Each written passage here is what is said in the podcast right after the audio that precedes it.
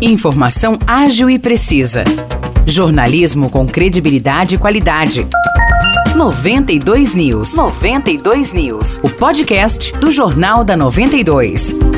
Olá, eu sou Maurice Projan e a partir de agora você fica bem informado sobre as principais notícias do dia em nossa cidade e região. No episódio 575 do podcast 92 News, você confere. A Câmara Municipal de São João da Boa Vista realiza hoje audiência pública sobre a Lei Orçamentária, a LOA de 2023.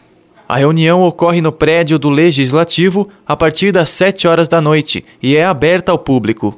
O objetivo da audiência é apresentar à sociedade a proposta de orçamento elaborada pela Prefeitura para o ano que vem. Segundo o projeto de lei do Executivo, o orçamento de 2023 será de R$ 553 milhões 620 mil e 800 reais. Deste total, R$ 405 milhões 620 mil e 800 reais são referentes à administração direta, ou seja, a departamentos e órgãos do Poder Executivo e Legislativo. Já 148 milhões de reais são relativos à administração indireta, ou seja, ao Instituto de Previdência dos Servidores Públicos e à Unify. Após ser apresentado na audiência, o orçamento precisa passar por votação pelos vereadores.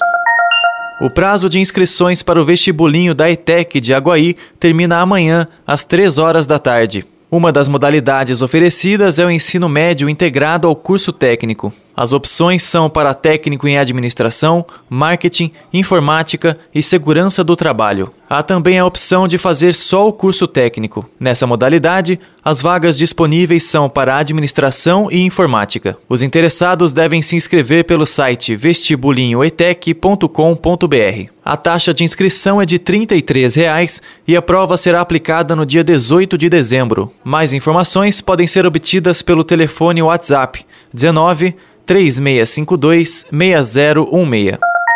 A Guaí participa da Semana Estadual de Mobilização para a Prevenção das Arboviroses no estado de São Paulo, que tem como objetivo intensificar as ações de combate à dengue e à chikungunya. O cronograma de atividades teve início ontem e vai até sábado, dia 26. Uma das ações realizadas em Aguaí é o recolhimento de criadouros do mosquito Aedes aegypti. Por isso, a Prefeitura pede que os munícipes vistoriem as residências e propriedades em busca de materiais que possam servir de criadouros. Na quarta-feira, à tarde ou à noite, os moradores devem colocar os materiais nas calçadas. Na quinta-feira, caminhonetes da Vigilância Ambiental passarão para recolher os criadouros. A Prefeitura de Aguaí ressaltou que não serão coletados materiais como podas de árvore, entulho, materiais de construção, lixo orgânico, móveis, madeiras, roupas velhas e guarda-roupas, mas apenas objetos que possam acumular água.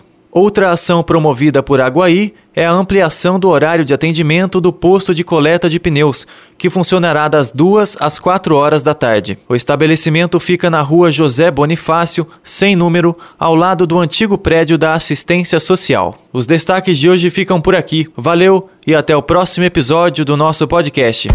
Para mais notícias de São João da Boa Vista e região, acesse 92fm São João.com.br ou siga 92fm São João nas redes sociais. 92